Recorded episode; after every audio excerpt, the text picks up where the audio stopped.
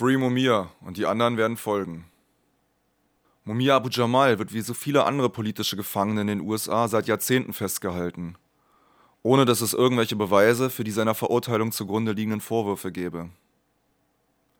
Zwar erkannte der oberste Gerichtshof Ende 2011 an, dass das im Jahr 1982 ausgesprochene Todesurteil ein Verfassungsbruch darstelle.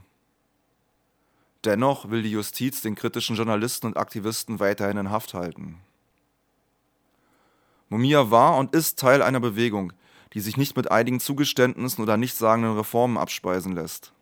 Der systematische Rassismus, der seinen stärksten Ausdruck in der bis heute unter anderem Namen fortgeführten Sklaverei in den USA findet, brachte und bringt viele in Bewegung.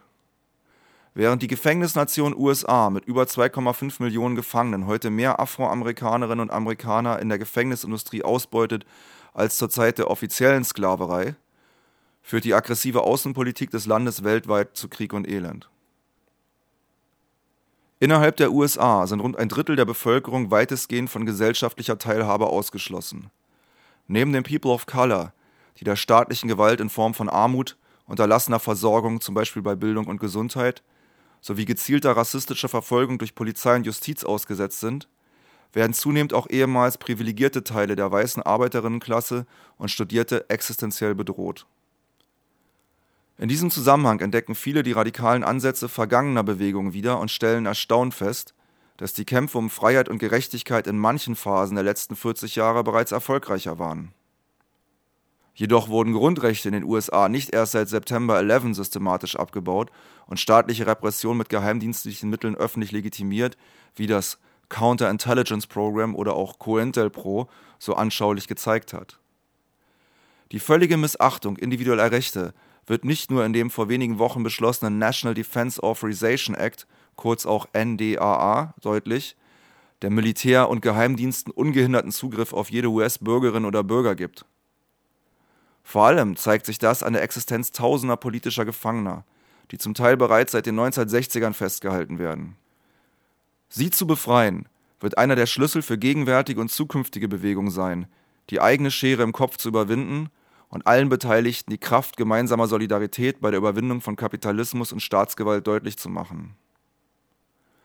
Erfreulicherweise ist es momentan gerade dort die Occupy-Bewegung, die den Zusammenhang der aktuellen Kämpfe mit denen der Black Panthers, Native Americans, Chicanas und vieler anderer erkennt und seit Februar 2012 zu Aktionstagen unter der Losung Occupy the Prisons überall in den USA aufruft. Mumia Abu Jamal hat sich über Jahrzehnte trotz Lebensbedrohung und brutaler Haftbedingungen immer für andere eingesetzt und durch seine Analysen, Bücher und Beiträge den Blick auf eine befreite Gesellschaft wachgehalten. Noch vor wenigen Monaten hielt es die Mehrheit der Beobachtenden für unmöglich, dass er dem staatlichen Mord durch die Todesstrafe entgehen könnte. Kontinuierliche Solidarität hat ihn nicht nur aus dem Todestrakt geholt, sondern auch die nachträgliche staatliche Rache in Form der Isolationshaft überwunden. Mumias Befreiung ist möglich und würde damit auch alle anderen politischen Gefangenen in den USA in das Licht der Öffentlichkeit bringen. Kommt am Samstag, den 21. April, nach Berlin zur Demonstration für seine Freilassung und die der politischen Gefangenen, zur Abschaffung der modernen Sklaverei in Form der Gefängnisindustrie und zur Abschaffung der Todesstrafe.